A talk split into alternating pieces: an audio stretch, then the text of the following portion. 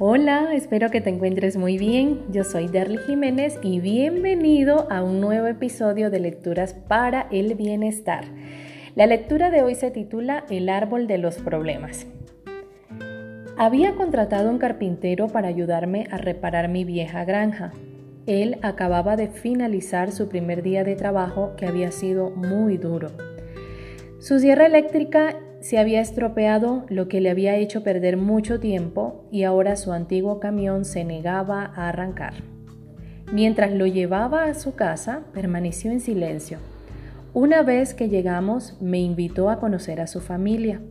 Nos dirigíamos a la puerta de su casa y se detuvo brevemente frente a un precioso olivo centenario. Tocó el hombro con ambas manos.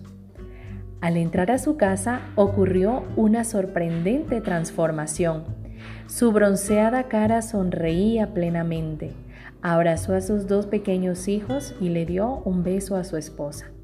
La energía había cambiado completamente. Posteriormente me acompañó hasta el coche.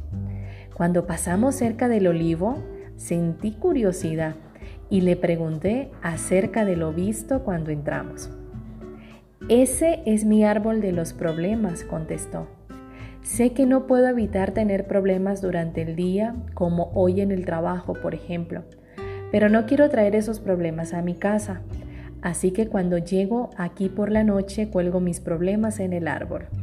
Luego, a la mañana, cuando salgo de mi casa, los recojo otra vez.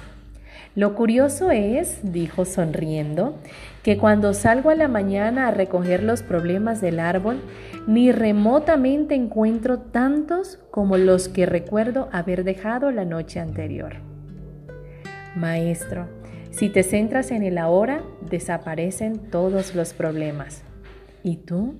¿Qué haces con tus problemas? ¿Permites que tomen el control de tu vida o eres tú quien lleva el control? Qué hermosa lectura. Recuerda anotar los aprendizajes y ponerlos en práctica. Un abrazo y hasta un próximo episodio.